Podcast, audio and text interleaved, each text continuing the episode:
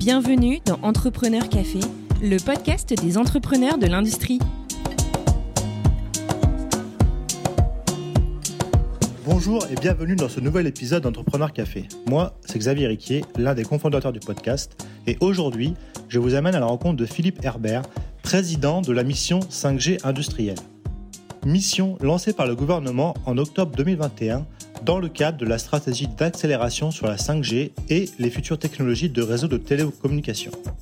Philippe revient avec nous en détail sur cette mission, ses conclusions et recommandations pour accélérer l'adoption par les industriels de la technologie 5G. Dans cet épisode, il nous partage également son parcours exceptionnel, commençant sa carrière par étant l'un des tout premiers employés de Dassault Systèmes avant de faire une riche carrière dans le domaine de l'investissement et du venture capital. Enfin, Philippe partage sa vision de l'industrie via son expérience franco-allemande. Si vous souhaitez mieux comprendre les enjeux de la 5G, ne ratez surtout pas cet épisode. Bonne écoute Bonjour Philippe et merci de prendre euh, ce temps pour échanger avec moi. Philippe, la question que je pose à mes invités traditionnels, est-ce que tu pourrais nous faire le fameux pitch de la mission 5G industrielle en quelques mots? Oui, bien sûr. Donc, euh, on m'a confié, Agnès Pannier-Runacher et Cédrico m'ont confié cette mission 5G industrielle à, la mi-octobre. Et en quoi consiste-t-elle? Ben, C'est de formuler des recommandations opérationnelles euh, afin d'accélérer le déploiement d'applications industrielles, je, souligne bien industrielles, de la 5G, puisque on entend souvent parler dans l'inconscient collectif de la 5G, qui est le successeur de la 4G, de la 3G. Donc là, on, dans le grand public, il y a l'amélioration de performance, pour faire plus de choses. Sur notre téléphone pour avoir un plus haut débit. Quoi. Pour la partie industrielle, c'est très différent. C'est-à-dire que la 5G, c'est l'aboutissement de l'industrie 4.0, ce qu'on appelle l'industrie du futur et autres. Et l'enjeu, c'est euh, c'est l'enjeu de communication, c'est-à-dire que l'entreprise, le process industriel qui s'est digitalisé, numérisé, a besoin de euh, d'un système nerveux qui soit plus euh, flexible, plus performant, qui accepte beaucoup plus de débit, qui soit avec des temps de latence les plus réduits possibles. Et, et donc, euh, c'est là le, point important. Et donc, euh, dans, la mission, il y avait identifier les freins au déploiement, de mobiliser les acteurs de tous les secteurs concernés, et ça c'est important, c'est-à-dire l'écosystème, et bien sûr proposer des pistes d'accélération très concrètes, c'était dès le départ. Je vais utiliser le terme actionnable, mais je crois que c'est compréhensible, c'est-à-dire pour lesquels on n'était pas dans le domaine de l'incantation, mais plutôt de l'action et de l'engagement. Et, et, donc, euh, voilà en, en, quelques mots le, euh, les objectifs et les principaux euh, travaux. On reviendra plus en détail justement sur, bah, sur, les, sur les conclusions de ce rapport et les pistes que tu as dégagées, mais euh, concrètement, la mission, ça consistait en quoi? Aller voir des industriels français et leur poser des questions pour avoir leurs besoins? Alors, bah, premièrement, constituer un groupe de travail de, de, gens justement représentatifs de l'écosystème, des, gens qu'on appelle les CSF, euh, l'économie stratégique de filières et euh, de l'infrastructure des télécoms et, et également de l'industrie. Mais j'ai rajouté euh, des experts, des gens venant de un peu de tous les domaines dont on a besoin, c'est-à-dire à la fois de l'intégration, mais aussi des, des, logiciels. Enfin, et on, donc euh, ce groupe de travail d'une petite quinzaine de personnes a travaillé sur d'abord euh, une soixantaine d'auditions, auditions bien sûr d'industriels, mais pas que, de, des gens de, de l'ensemble de l'écosystème, pour essayer de faire remonter un peu ce qui se passe du terrain. Et c'est grâce à ça que le rapport, euh, il y a deux parties. Une partie constat, état des lieux. Je vous engage à, à regarder si, si, le sujet vous intéresse. Mais surtout, derrière, bah, derrière, après ces auditions, on a formulé un certain nombre de recommandations, au nombre de sept, de mise en place de plans d'action, c'est-à-dire que des choses très très euh, concrètes, euh, pragmatiques, et puis euh, que l'on met en œuvre dès la, publication du, rapport, et puis de certain nombre d'engagements, puisque le jeu pour les sociétés auditionnées, c'était de revenir vers elles et leur dire, voilà, par rapport à, cette demande ou ce, ce, cette identification de frein, voilà ce que l'on va faire, comment vous vous engagez dans ce plan d'action. Et donc, on a plus d'une cinquantaine d'engagements de, sociétés qui, euh, à la publication du rapport, disent, voilà, ben, si on fait ça, à ce moment-là, moi, je m'engage à faire ça. Et donc, mettre ensemble tout cet écosystème et le mettre en mouvement, c'est ça l'enjeu. Le, et donc la, mission a travaillé sur un principe collaboratif, innovant, très concret, prise en compte de l'existence. Et on n'a pas essayé de réinventer euh, quoi que ce soit et, ne surtout pas ajouter une nouvelle couche au sacré millefeuille qui souvent, bon, bah, essaie de répondre à beaucoup de problèmes, mais, qui finalement noie un peu les choses. Et donc on a mobilisé et, dialogué avec l'ensemble de l'écosystème de la 5G industrielle, bien sûr les industriels, les opérateurs de services, d'infrastructures, fournisseurs de solutions, de matériel, les intégrateurs, les écoles, recherche le gouvernement, l'ARCEP, la BPI, les banques, la Banque des territoires. Enfin voilà, un certain nombre d'entités parce que euh, quand on tire le fil de la 5G industrie, il y a beaucoup de choses qui viennent. Euh, on a déjà parlé de 4.0 ou de l'industrie du futur, mais il y a aussi, euh, par exemple, l'intelligence artificielle, il y a aussi ce qu'on appelle les IoT, tout ce qui est capteur ou élément qui va permettre de remonter de l'information il y a tout ce qui tourne autour des données, il y a le cloud, bien sûr, le edge computing, donc le computing local, l'automatisation, la cybersécurité. Voilà, donc il fallait aller large. La maturité de la 5G ou l'utilisation de la 5G, elle, elle vient à un certain niveau d'utilisation de ces datas. C'est-à-dire que c'est à la fois euh, ce, ce, système nerveux dont je parlais tout à l'heure, mais aussi un, un, peu un thermomètre de où on en est dans euh, la numérisation, digitalisation de l'industrie en France. Justement, on en est où? Alors, bah, c'est contrasté. Euh, bon, dernier point peut-être pour parce qu'on va en parler tout de suite. On a regardé euh, en France, mais on a regardé au-delà de ça. On a regardé euh, en Corée, on a regardé aux États-Unis, un peu au Japon, et puis on s'est même avec l'Allemagne, on a regardé beaucoup de choses et on, est même allé euh, une journée en Allemagne pour voir sur place avec des industriels allemands au Fraunhofer Institute euh, à Aix-la-Chapelle. Et donc par rapport à la question où on en est, je crois que c'est important de où on en est nous entre nous et puis on en est relativement euh, à nos amis ou compétiteurs. Et donc, si on, essaie de se donner une euh, photo de, l'état des lieux, j'ai distingué trois catégories où le groupe de travail est sorti avec trois catégories. Euh, il y a un certain nombre d'activistes de sociétés industrielles qui sont dans l'expérimentation et concrète, pas pas encore dans la production, mais voilà.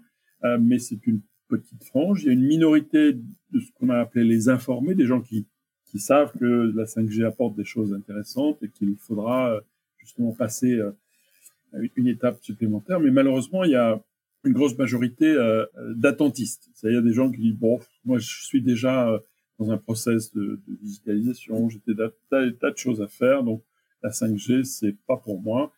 Et, si on regarde par rapport à l'Allemagne, il était intéressant, on, est tombé sur une étude qui a été faite auprès des, membres du VDMA, qui est le, syndicat des, industries manufacturières euh, allemandes, où il y a près 200 grosses entreprises industrielles. Et si on fait un peu le même sondage, on va dire qu'eux sont à peu près à un tiers, un tiers, un tiers. Et donc l'idée, c'est de faire bouger ce camembert français où on est plutôt deux tiers d'attentistes vers un tiers maximum, euh, d'informer où il y a peut-être quelques dizaines de pourcents vers euh, de nouveau un gros tiers, mais surtout les activistes augmenter et les essayer de les pousser vers plus de mise en production. Et, donc par rapport à où, en sommes-nous, bah voilà, c'est c'est photo un peu euh, où il faut accélérer, euh, mais aussi euh, la nouvelle qui est importante à avoir en, mire, c'est que personne, même aux États-Unis ou en Corée ou au Japon, est, beaucoup beaucoup plus avancé. C'est-à-dire il y a très peu de très très peu de, sites en production industrielle, voire pas. on ne pas aller jusqu'au bout parce qu'on n'est pas sûr de tout avoir vu. En tout cas, il y a très peu. Et donc, le, sujet, c'est pour nous euh, surtout de euh, justement prendre conscience que ben, la 5G industrielle elle deviendra mature plutôt vers 2024, euh, 2025. Et, et c'est le moment de, poser les fondations aujourd'hui, d'accélérer, de, de, fédérer et rassembler nos forces, puis aussi euh, d'essayer de, partager les expériences pour aller plus vite. Oh, c'est super intéressant. On reviendra plus en détail euh, sur les conclusions et les pistes justement du rapport. Mais maintenant, Philippe, ce qui m'intéresse, c'est de parler un peu de toi, ton parcours. Qu'est-ce qui t'a amené à, à être, devenir président de la mission 5G industrielle et te voir confier cette mission ô combien importante par le gouvernement? Alors, premièrement, euh, au début, euh, je, je, je, dois dire que j'étais un peu étonné. Puis euh, la 5G, pour moi, c'est le monde des télécoms. je ne suis absolument pas ni un expert ni un, homme des télécoms, puisque dans mon parcours, là, de, de l'étude d'ingénieur, je suis rentré tout de suite chez Dassault Systèmes. J'ai eu la chance d'être le troisième employé de Dassault Systèmes, hors ceux qui venaient de Dassault Aviation. et puis pendant 14 ans de, bah, de suivre un, le parcours extraordinaire de, de Dassault Systèmes en étant au début bien sûr comme tous les gens de Dassault Systèmes développeurs de software, mais après je suis parti deux ans aux États-Unis, même si c'était pas le titre, j'étais un peu évangéliste parce qu'il fallait justement évangéliser sur la 3D, sur Katia. Est-ce que tu peux rappeler ce, que, ce qui est Dassault Systèmes 3D Ah, bien sûr, oui, oui, oui. Pour moi, c'est vrai que je passe très très vite sur ce sujet, mais parce que c'est mon, c'est un peu ma vie, en tout cas professionnelle. Dassault Systèmes, c'est aujourd'hui le leader mondial de justement de la modélisation des process industriels en partant de la conception la conception, j'en parlais tout de suite, 3D, de la simulation avec toutes les, toutes les déclinaisons, que ce soit dans la production, que ce soit en process, que ce soit enfin, tous les types d'industrie, et puis euh, également euh, la gestion des process. Enfin, c'est devenu, c'est devenu vraiment le, j'oserais, un peu le coteau suisse du monde industriel où on peut trouver toutes les réponses numériques, bien sûr, de logiciels pour euh, les problématiques du monde industriel est-ce que c'est plus clair déjà euh, le positionnement de Oui, je pense que c'est plus clair, pour, en tout cas pour ceux qui ne connaissent pas, parce que parfois il y a la confusion. De l'extérieur, je pense, euh, ceux qui ne sont pas dans le secteur industriel confondent parfois Dassault Systèmes et Dassault Aviation. Donc c'est toujours bien, je pense. Oui, je comprends. Et, quand j'ai rejoint euh, Dassault Systèmes, Dassault Aviation était bien sûr plus connu. Et donc, il a fallu se positionner l'un par rapport à l'autre. Mais aujourd'hui, si tu veux, par rapport à ça, toi qui, connais un petit peu, je crois, le, monde de, Dassault, Dassault Systèmes, c'est l'outil de Dassault Aviation, mais pas que, de bien sûr tout le monde dans le monde de l'aéronautique, c'est une euh, l'outil principal, mais également dans le monde de l'automobile, dans, la santé. Voilà, voilà, exactement. Donc effectivement, ça va bien au-delà du nom Dassault lié souvent à l'aviation. Et donc euh, chez Dassault Systèmes, j'ai eu la chance d'aller deux ans aux États-Unis, puis d'aller deux ans en Allemagne où démarré la, secteur automobile allemand, euh, c'était le début euh, à cette époque-là, et également une première filiale euh, en, Allemagne. J'ai toujours eu un, un parcours très franco-allemand parce que je pense que l'industrie, bah, c'est très souvent du franco-allemand d'ailleurs. On pourra en reparler si, ça t'intéresse. Et en rentrant chez Dassault Systèmes, j'ai été directeur des opérations internationales, puis directeur du business développement. Alors, qu'est-ce que c'était? Ben, C'était essayer de changer la culture du not invented here, de, mettre en place les premiers partenariats, premières fusions-acquisitions. Et puis ça, c'est ce qui m'a permis de connaître le monde du corporate venture ou du venture capital, donc de l'investissement en, private equity. Et, et, et c'est comme ça que je suis passé euh, du côté de, euh, de, de, des investisseurs à un moment où, d'ailleurs, je, suis content de le mentionner, à, euh, d'un système et c'était démarré euh, avec moi la partie de l'intégration de SolidWorks. Et donc, quand je suis passé dans le monde euh, des investisseurs, clairement, j'ai pas, n'ai pas souhaité refaire des investissements dans ce secteur-là parce que je considérais que le System est déjà été tellement fort et puissant que donc je suis allé sur d'autres secteurs. J'étais plus sur les places de marché, j'étais plus sur euh, des secteurs d'Internet, avant de revenir, euh, on verra plus tard, donc euh, dans la première partie de, de la carrière d'investisseur, chez Partech International, on a démarré aussi la petite allemande à cette époque-là, et puis en 2003, j'ai rejoint Banexi Ventures Partners pour faire des investissements plus européens et, plus liés à, des problématiques justement de marché et autres. Et sur les six ou sept dernières années, je suis revenu un peu à mes premières amours sur, des logiciels industriels. En tout cas, j'essaie de, de, rapprocher le monde de, l'investissement et des, euh, des, sociétés industrielles. Ce sont des mondes qui se parlent plus beaucoup, qui ne se parlaient plus beaucoup et qui, qui ont besoin de se parler parce que si on veut euh, ce renouveau de l'industrie et si on veut relancer l'industrie, il faut de l'investissement et puis de plus, euh, l'industrie euh, par le 4.0, c'est c'est plus la même industrie, c'est une industrie qui peut aller beaucoup plus vite, qui a besoin de moins de capitaux, qui est plus performante et qui euh, en France peut trouver des échos et des très très très belles sociétés. Et ça, j'en suis convaincu. Alors ça, c'est pour la partie investisseur. En parallèle de ça, je me suis engagé auprès de, de, quelques accélérateurs tels que Milco, puis également de, de, Cap Digital ou Systématique et, de la SAT SATT Tech. Je suis un des fondateurs du, du Pass French Tech qui, était de, qui est devenu le French Tech 120, Next 40. Et, et donc ça aussi, c'est un peu ma signature de, de travailler sur des environnements où, où on n'essaie pas de recréer un énième, une énième couche sur le millefeuille de toutes les, les aides et les, ce qui permet aujourd'hui de développer euh, le tissu, l'écosystème des startups en, en, France. Philippe, quand tu parles de ton parcours, il y a, moi, il y a un côté qui m'intéresse, c'est ton côté euh, investisseur, avec un peu la fibre industrielle que tu as pu acquérir chez oui. Dassault Systèmes.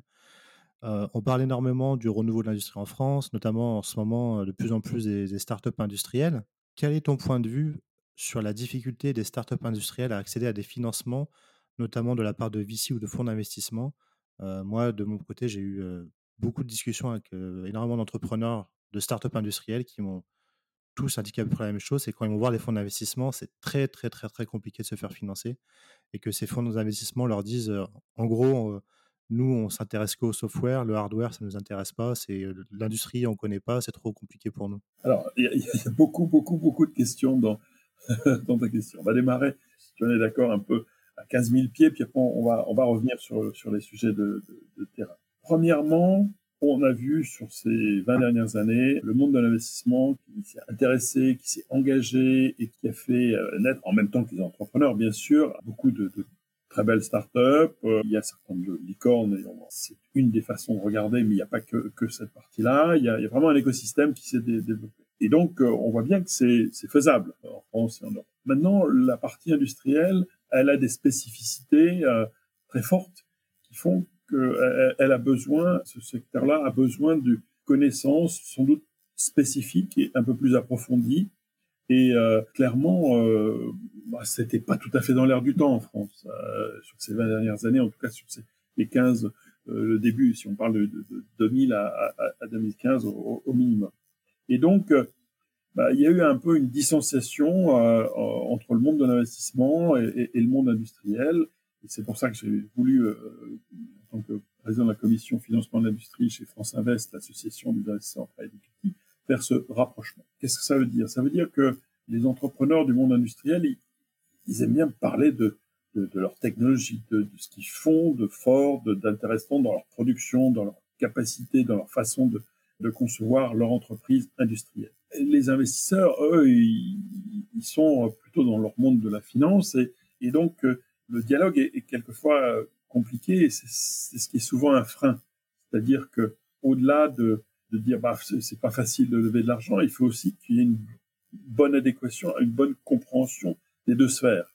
Et, ce sujet-là est souvent, enfin moi je l'ai vu comme un, sujet fondamental dans la difficulté. C'est-à-dire que je me suis retrouvé plusieurs fois face à des entrepreneurs, des dirigeants d'entreprises industrielles qui, euh, avec lesquels on avait un très bon dialogue et, qui me demandaient mais, quelle est votre activité? Et Quand je disais investisseur, euh, ils me disaient mais vous comprenez ce que je dis?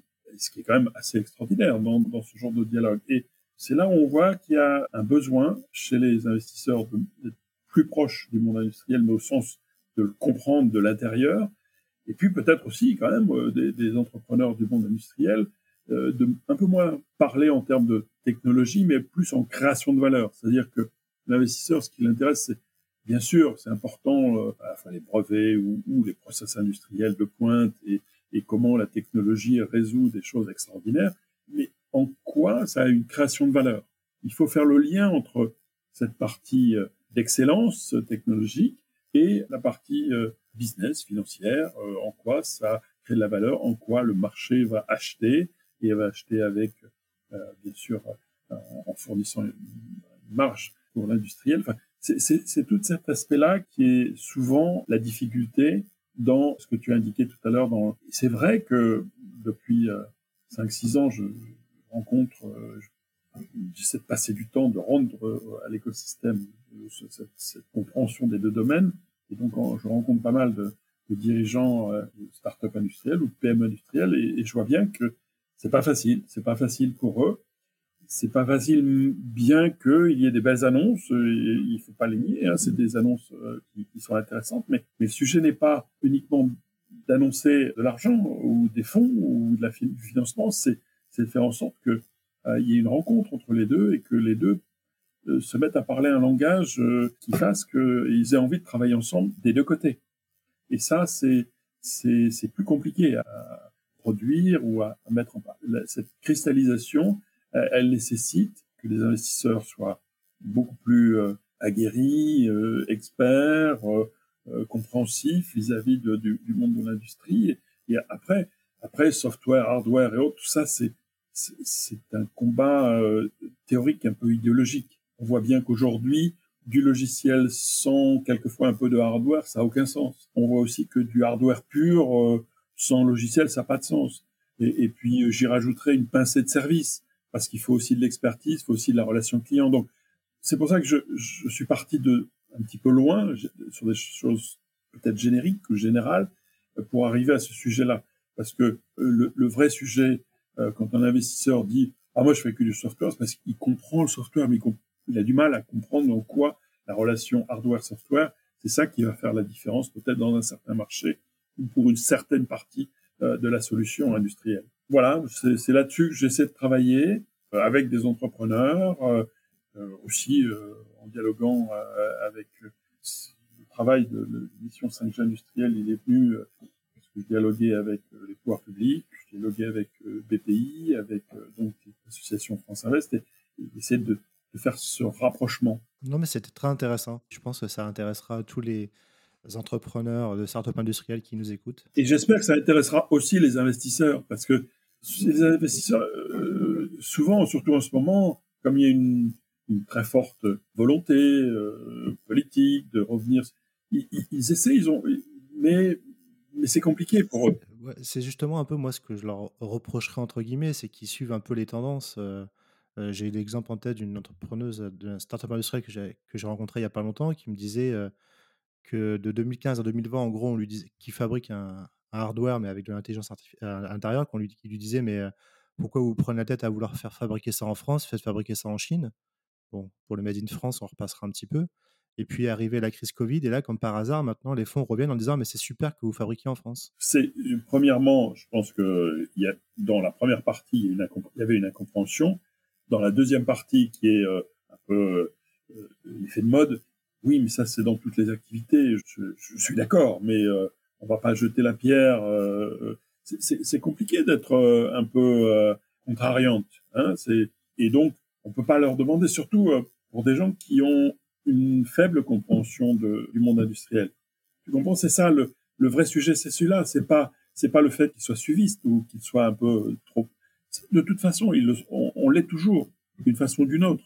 Et, donc, le sujet, c'est plus de comprendre pourquoi, au départ, c'était important pour la startup dont tu parles, euh, d'avoir ce, lien entre le hard et le soft. Et non pas, euh, ah ben, en ce moment, il faut faire fabriquer en Chine, ce qui est sans doute un des plus gros problèmes qu'on a, on vu dans les, dix dernières années et qui a été rendu encore plus visible par la crise Covid et la guerre en Ukraine. On voit bien que faut arrêter. Il y a des choses qui sont euh, essentielles et, et, un certain nombre de, euh, sujets euh, qu'on a laissé partir en Chine, ben on, va avoir beaucoup de mal à le ramener, mais c'est indispensable.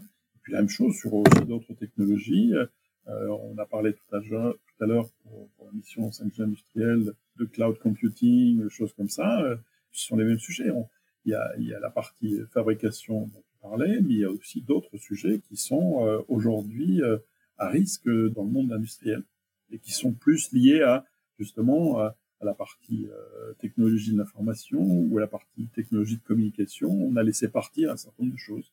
Et justement, tu disais tout à l'heure que ton parcours professionnel a été étroitement lié avec l'Allemagne. L'Allemagne qui commence en Europe est le leader incontesté, incontestable sur le secteur industriel.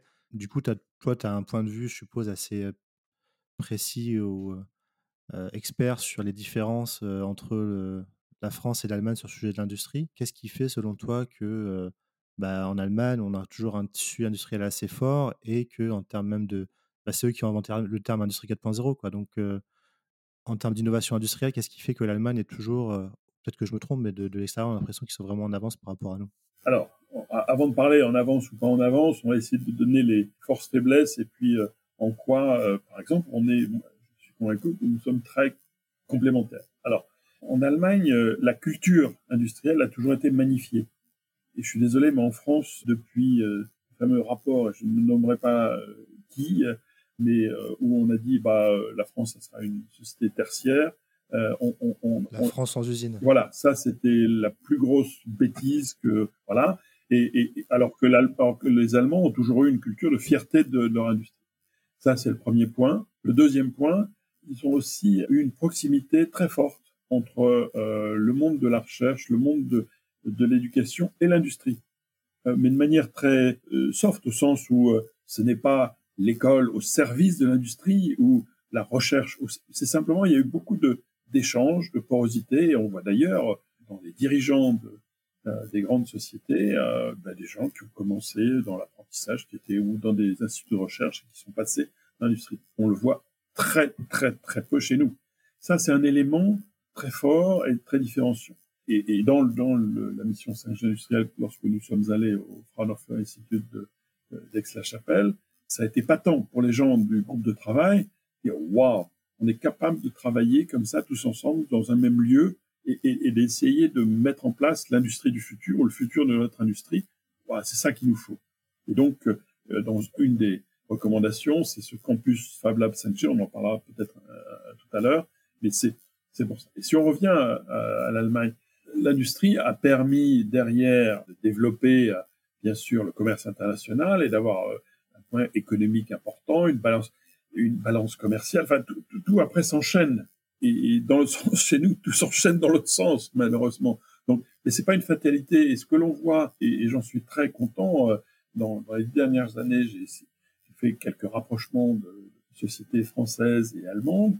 Euh, quand on a passé le gap culturel, euh, on s'aperçoit que justement il y a une grande complémentarité euh, entre ce qui est classique, mais je suis désolé, c'est la vérité aussi, l'organisation allemande et la capacité justement de planification, et d'un autre côté l'innovation, une certaine créativité, mais aussi une capacité de produire hein, quand même aussi en France, bien sûr. Bah, quand on arrive à, à, à, les faire travailler ensemble, ça donne des choses extraordinaires. Et, j'ai plusieurs exemples en, tête euh, où euh, on, on, voit bien que le franco-allemand, ça fonctionne. D'ailleurs, dans la mission 5G industrielle, quand on a rencontré des industriels allemands, ils avaient, euh, pour la plupart, quasiment tous d'ailleurs, euh, des filiales en France. Et dans la mission, il y avait euh, quelques industriels français. Ils avaient aussi des, des, des, filiales en Allemagne. Donc on voit bien que ça, sur le terrain, il y a les ingrédients. Alors maintenant, il faut, il faut un peu être réaliste et pragmatique, et puis se dire que bah, l'industrie à l'échelle mondiale, l'industrie française à l'échelle mondiale, c'est quasiment rien. L'industrie euh, allemande à l'échelle mondiale, c'est un petit peu plus, mais c'est toujours petit. En revanche, une industrie euh, franco-allemande ou allemande-franco, vous mettez dans, on met dans le sens qu'on veut, ben là, ça commence à devenir des leaders européens. Et, euh, et ça commence à avoir un poids au niveau, au niveau mondial. Donc c'est ça, c'est ça l'enjeu. Pas facile, le chemin est long, mais je pense que plutôt que d'essayer de recréer des tas de choses, vaudrait mieux essayer premièrement de euh, profiter et de partager cette expérience, comme j'ai dit tout à l'heure, euh, avec les Allemands. En tout cas, c'est ce qu'on a essayé de faire sur la 5G industrielle. Et puis, ce qui était euh, assez intéressant, par exemple, lors de la visite du Fraunhofer Institute d'Aix-la-Chapelle, ils nous ont montré tout ce qu'ils savaient faire. Ils étaient bien sûr très, très fiers, très contents, on apprécie. Quelles sont les, solutions innovantes que vous avez chez vous? Qu'est-ce qui fait que euh, il y a des choses à apprendre chez vous? Donc, on voit bien qu'il y a aussi il y a aussi un intérêt, un appétit, en tout cas une curiosité pour ce qu'on fait. Et c'est ça ce sur quoi j'aimerais surtout appuyer, pousser plutôt que sur les différences. Et du coup, si on revient à la, à la, fameuse mission 5G industrielle, quelles ont été les principales conclusions et les principales pistes vous avez identifiées pour euh, accélérer le déploiement et l'adoption de la 5G industrielle par nos industriels français? Alors, on a parlé en termes de freins auxquels on répondait par des recommandations, des plans d'action et des engagements. Donc, la première recommandation, elle était liée à, ce, qui était perçu, lors des auditions. L'accès actuel aux, fréquences, puisque quand on parle de 5G, c'est les fréquences derrière, était un frein à l'adoption de la 5G par les industriels. La réponse, puisque la mission n'avait pas euh, d'autorité sur l'ARCEP, c'était avec l'ARCEP, on l'a fait bien sûr avec, en, bonne concertation avec l'ARCEP, de faciliter, d'élargir l'accès à des fréquences dédiées au réseau 5G privé pour les industriels surtout pour créer un appel d'air sur, sur les projets industriels. Parce qu'aujourd'hui, comme je l'ai dit tout à l'heure, il y a un certain attentisme et, donc il faut montrer que c'est le moment de faire et c'est facile et ça n'a jamais été aussi facile. Et donc, en termes de plan d'action, a des choses qui ont déjà été euh, faites. Hein. L'ARCEP a annoncé un nouveau guichet d'expérimentation euh, d'usage 5G industriel, a mis en ligne un guichet pour simplifier les modalités euh, d'accès, a abaissé euh, le coût d'accès et, et, la granularité.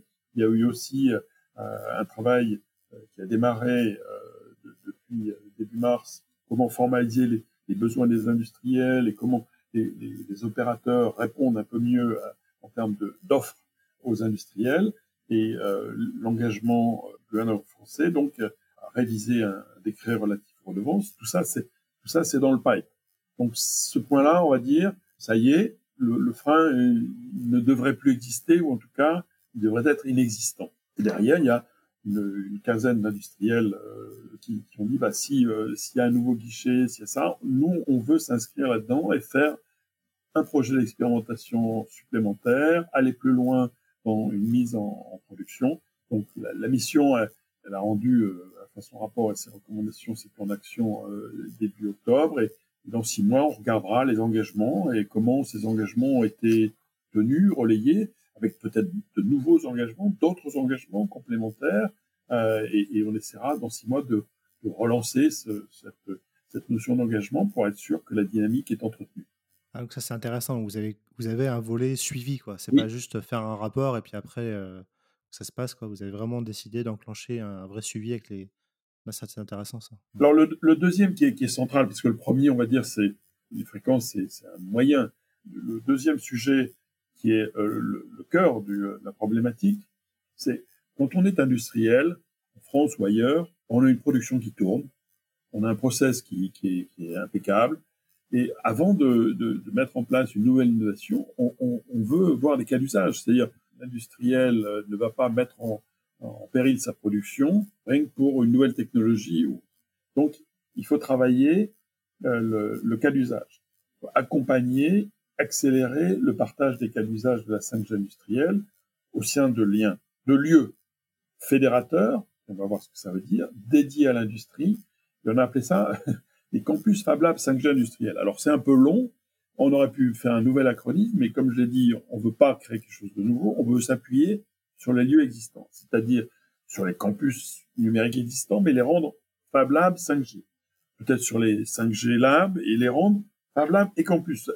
C'est ça l'idée, c'est de d'élargir et, comme c'est indiqué dans le rapport, euh, on a donné un exemple de structuration de campus Fab Lab 5G industriel il y a eu un AMI, c'est-à-dire un appel à manifestation d'intérêt qui a été euh, publié par le gouvernement pour démarrer sur euh, quelques lieux fédérateurs autour de quelques bassins industriels ou quelques filières industrielles. Alors ce campus Fab Lab 5G Industrie, il doit avoir comme membre des industriels, et non pas un industriel, mais des industriels, soit, d'un bassin qui, travaille sur un sujet ou de filières par exemple aéronautique. Il doit avoir comme membres fondateurs, bien sûr, les, opérateurs de services et d'infrastructures, les fournisseurs de solutions matérielles et logicielles, et puis les intégrateurs et experts. Et dans un même lieu, on a tout le monde qui va apporter à la fois son expertise et puis euh, ses problématiques. Et puis une équipe qui, va travailler sur la gouvernance, l'animation, les opérations. Et comme au cœur du sujet, bah, il y a un atelier avec des, ma des machines, des vraies lignes de, production euh, pilote, un bout de process industriel. Et, ça, c'est ce qu'on a vu euh, au Fraunhofer. C'est comme ça qu'on arrive à faire fonctionner euh, les choses. C'est-à-dire que les, les, industriels se mettent à parler avec les opérateurs, avec les fournisseurs, avec les intégrateurs. Donc, dans cet atelier, il doit y avoir le système d'information qui va bien, avec, on l'a déjà dit, euh, l'IoT, l'edge computing, la plateforme 5G, mais pas que les autres euh, outils de connectivité, peut-être aussi le, le, jumeau numérique. Voilà, l'industrie de demain, c'est dans ce creuset qu'on doit pouvoir la, tester, la sentir, la, euh, faire, vraiment la preuve de, ce que c'est. Et, sortir du showroom. Le showroom, c'est bien, mais, mais c'est pas ce qui correspond à l'industriel. L'industriel, il veut voir des choses concrètes correspondent à son cas d'usage. Donc, pour ceux qui s'intéressent, je, les incite à aller voir dans le rapport. Il y a une page qui décrit, euh, et puis bien sûr avec bien, sûr la notion de build, c'est-à-dire comment on, on, construit ça, mais aussi de run, comment ça fonctionne avec les membres. On va accélérer un tout petit peu peut-être pour parler du euh, troisième recommandation, parce que on a vu aussi le frein, euh, dans, dans les freins, l'insuffisante disponibilité d'équipements. Et donc, on a voulu stimuler le développement d'offres 5G industrielles clé en main, c'est-à-dire ne pas avoir à refaire euh, l'ensemble du moteur pour que ça tourne, et avoir des, des, moteurs déjà tout prêts, et surtout dimensionnés pour le marché français. Avec des plans d'action euh, où on a incité l'émergence d'acteurs français euh, innovants. Ah, ça va être ma question, est-ce qu'il y a des acteurs français dans ce secteur-là? Alors, il n'y en a pas beaucoup, je vais le dire tout à fait honnêtement, mais je crois que on a des compétences, mais peut-être que la 5G n'a pas aujourd'hui suscité suffisamment d'intérêt, de curiosité, et il n'y en a pas beaucoup. Et donc, on, euh, la mission a, obtenu du gouvernement un, un appel à projet pour qu'il y ait des nouveaux projets, euh, mais aussi qu'il y ait euh, de, nouvelles sociétés qui démarrent sur des solutions innovantes de 5G industriel. Il y a des financements qui sont disponibles à la fois à BPI ou aux banques du territoire. Enfin, il y a des choses. De nouveau, l'incitation, elle est là. Il faut la prendre. Et je crois que c'est le bon moment pour la saisir. J'espère que le message sera reçu.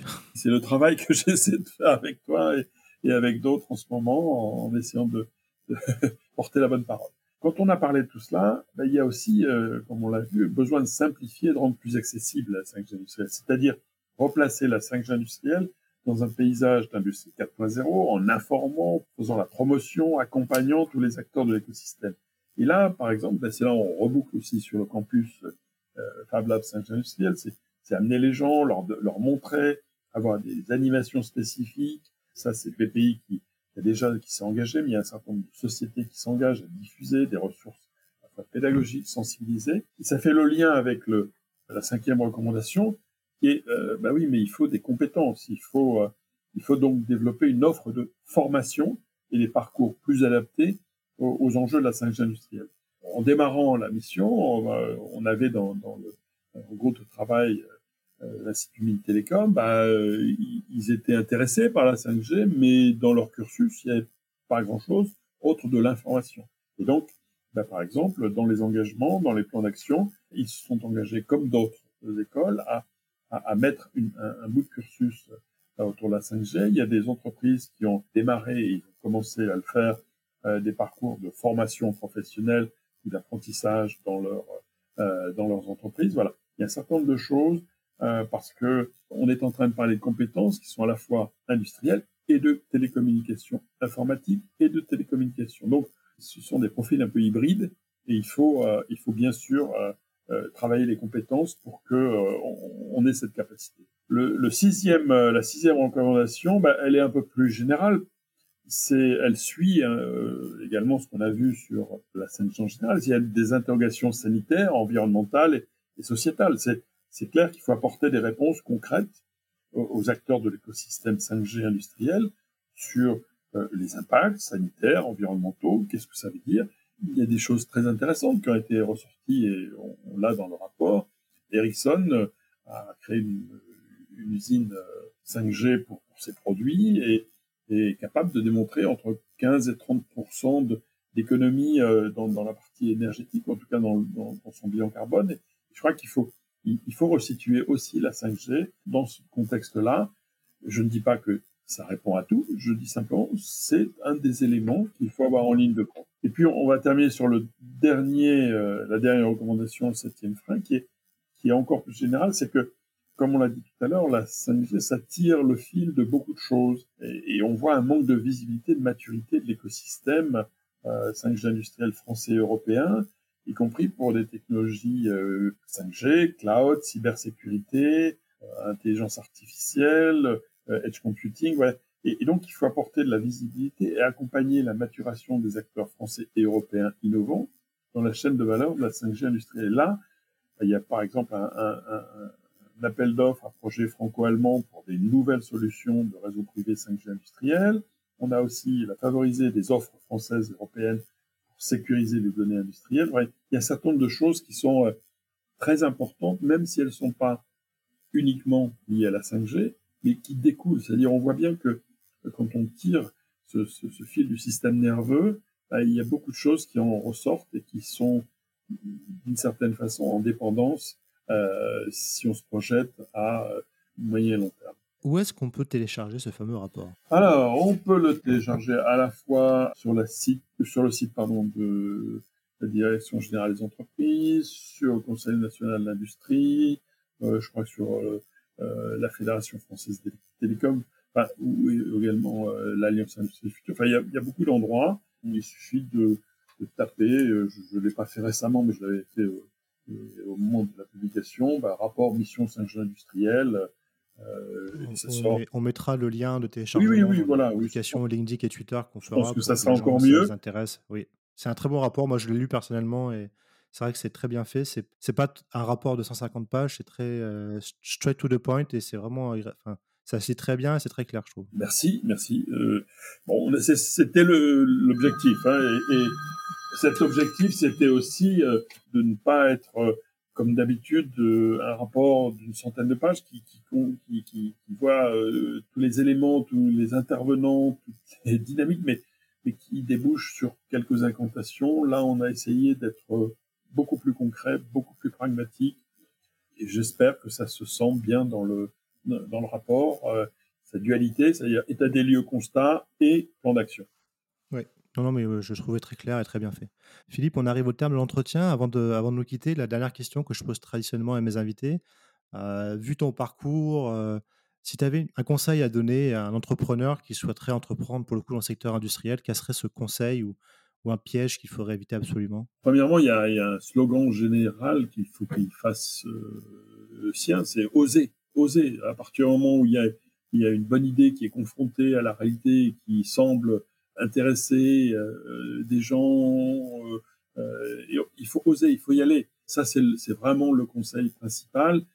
oser en étant bien sûr réaliste, en étant dans l'écoute de ce qui se dit, mais il faut pas penser que c'est c'est pas pour lui. Il faut pas penser que parce que c'est industriel, ça marchera pas ou, je reste dans mon coin. Il faut au contraire oser et aller sur s'exposer, euh, expliquer, convaincre. Mais je pense que c'est c'est aujourd'hui la clé de, de, comment développer euh, euh ces, ces startups, ces PME industrielles. Et, et, et, quand on parle de réindustrialisation, c'est pas la, la réindustrialisation d'hier, c'est pas non plus uniquement une relocalisation, c'est c'est parler de, du futur de l'industrie et l'industrie du futur. Sur ces mots, je retiens le mot oser, et euh, je trouve que c'est un très bon mot, en plein optimisme. Donc euh, merci beaucoup Philippe pour ce moment. Mais avec plaisir et tous ceux qui sont intéressés de continuer le, la discussion peuvent le faire sur LinkedIn euh, après avoir lu le rapport, je l'espère. Voilà, merci beaucoup Philippe. À bientôt. Et voilà, merci à tous de nous avoir écoutés jusqu'au bout. J'ai été ravi de vous faire partager ce moment avec cet entrepreneur très inspirant. N'hésitez pas à nous soutenir et laisser vos commentaires sur nos réseaux sociaux LinkedIn, Twitter et Instagram, ou bien encore nous laisser 5 étoiles et un avis sur Apple Podcast. Nous vous donnons rendez-vous jeudi prochain pour le prochain épisode de nos podcasts. À jeudi!